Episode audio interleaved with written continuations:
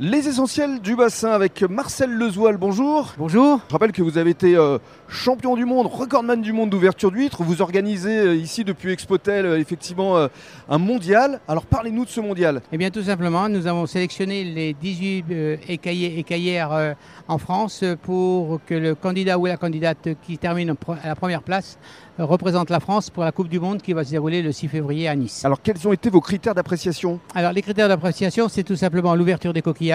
Il n'y a Aucune pénalité, aucune huître blessée, aucun petit coquillage. Il faut que le coquillage soit pas coupé en deux, mais entièrement.